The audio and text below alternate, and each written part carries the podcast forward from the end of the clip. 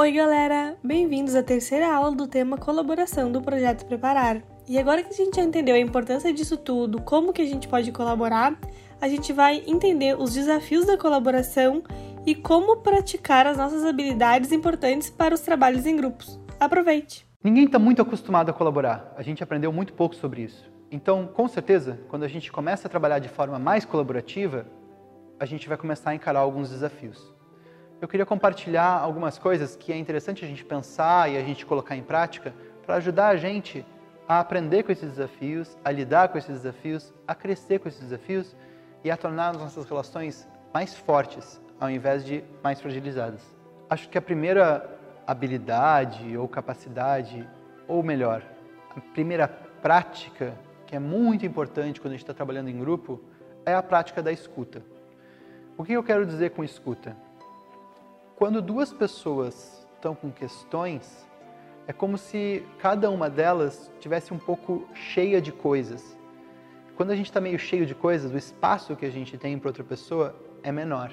Se a gente consegue ter um pouco de espaço, a gente pode escolher ou tentar focar no que a outra pessoa está passando, pelo menos por um tempo, ao invés de focar no que eu estou passando a gente precisa de um pouco de espaço para isso.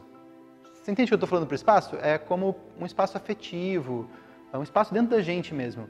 É um pouco de paciência ou uma curiosidade sobre a outra pessoa.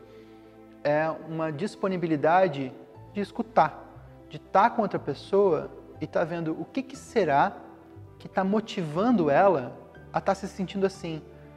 O que, que será que é importante para ela que está acontecendo, que está deixando ela mal ou bem quando a gente procura escutar outra pessoa, a gente não sabe a resposta para essas perguntas.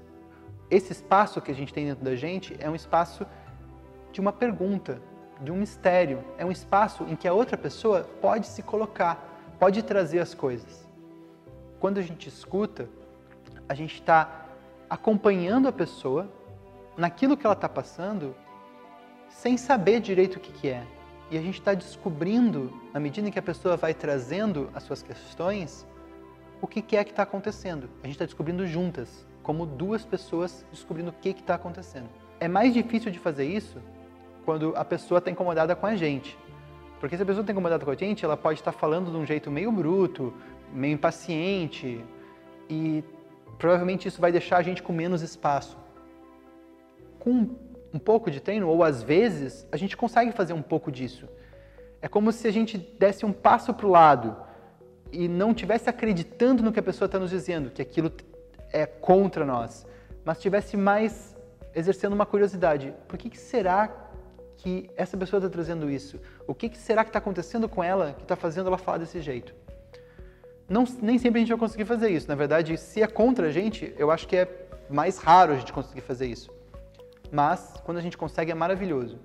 E quando a gente está conversando com alguém que importa pra gente e que está meio cheia de coisas que estão com outras pessoas, é mais fácil da gente estar tá acompanhando.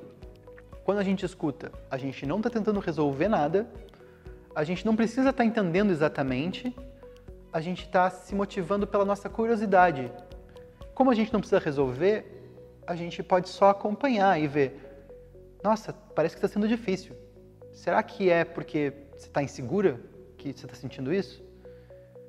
Perguntando essas coisas, ou só tanto junto, a gente consegue criar um, uma forma de acompanhar, de estar tá presente, que pode ajudar muitas outras pessoas. E ajuda como? Ajuda a pessoa a entender o que, que é isso que está enchendo ela. Ajuda a abrir um pouco mais de espaço. Ajuda a compor alguma coisa se a gente escuta um pouco, a pessoa fica com mais espaço para escutar o que a gente tem para dizer também. Porque é muito difícil de fazer isso sozinhos, é importante ter uma rede de apoio. Apoio são aquelas coisas que nos ajudam a seguir fazer o que a gente está fazendo e que é importante. Então, muitas coisas ajudam a gente a fazer isso. A gente consegue um bom apoio quando a gente relaxa um pouco e faz coisas que nos divertem. A gente vai ver séries ou a gente vai jogar um jogo ou a gente vai fazer uma festa, ou a gente vai conversar muito animadamente com nossos amigos. Tudo isso são formas de apoio. Dormir bem é um apoio. Todas essas coisas a gente também sabe quando elas passaram um pouco do ponto e já não estão mais nos apoiando. Então, apoio não é que algo traz apoio e algo não traz apoio. É quando. E se a gente está buscando isso, a gente vai descobrindo. Mas eu queria falar especificamente do apoio que uns de nós podem trazer para os outros, que é justamente esse apoio de uma companhia, esse apoio de uma escuta, ou seja, de um lugar em que eu posso falar daquilo que está me batendo, daquilo que está me incomodando, e a pessoa não vai me dar conselhos, pelo menos não muito rápido, ela vai esperar um pouco. Ela não vai tentar resolver o que eu estou passando, ela não vai tentar fazer com que eu pare de sentir. Ela vai dar lugar para o que eu estou sentindo, vai me dar segurança de poder sentir aquilo que eu estou sentindo. E talvez com essa presença ela me ajude a entender melhor o que eu estou passando. Se eu estou incomodado com alguém, pode ser muito útil conseguir apoio de uma outra pessoa para eu me entender melhor, para eu relaxar um pouco mais, para abrir mais espaço em mim. E então, quando eu for falar com aquela pessoa com quem eu estou incomodado, eu vou fazer isso com mais espaço. Tanto para trazer o que está me incomodando de uma forma mais sincera e mais compositiva, colaborativa, quanto para escutar como isso bateu na pessoa ou o que está incomodando a pessoa e não precisar responder automaticamente. Ou seja, eu tenho espaço para que a pessoa se expresse. Não é uma coisa simples, é uma coisa que a gente vai descobrindo aos poucos, mas é uma prática extremamente transformadora. Quando duas pessoas estão em conflito, ou seja, quando duas pessoas estão tretadas, duas pessoas estão com problemas umas com as outras, é muito provável que elas duas estejam muito preenchidas. Portanto, o espaço de cada uma é muito pequeno uma para outra. E isso pode virar uma bola de neve, pode cada vez ficar pior. A cultura ganha-perde nos ensina que se duas pessoas têm problema, elas têm que resolver isso sozinhas, ou então elas têm que romper. Na cultura ganha-ganha, a gente começa a pensar em outras formas. Porque se essas duas pessoas são as pessoas com menos espaço umas para as outras, possivelmente não são elas as que estão com mais capacidade para lidar com o problema. Então, ter uma outra pessoa que ajude é muito interessante é muito poderoso. A gente pode, e é maravilhoso quando a gente conta com uma rede de apoio, ou seja, uma dessas pessoas ou as duas procura outras pessoas para ser escutadas, para ter um lugar de segurança, para se entender melhor, para expressar, para abrir mais espaço. E aí, quando elas vão se encontrar, elas estão com mais espaço. Às vezes isso não é suficiente. Então, ter uma outra pessoa, uma terceira pessoa, que chega junto só para acompanhar, só para ajudar essas duas a se escutarem, porque ela tem mais espaço e ela tem espaço para cada uma delas.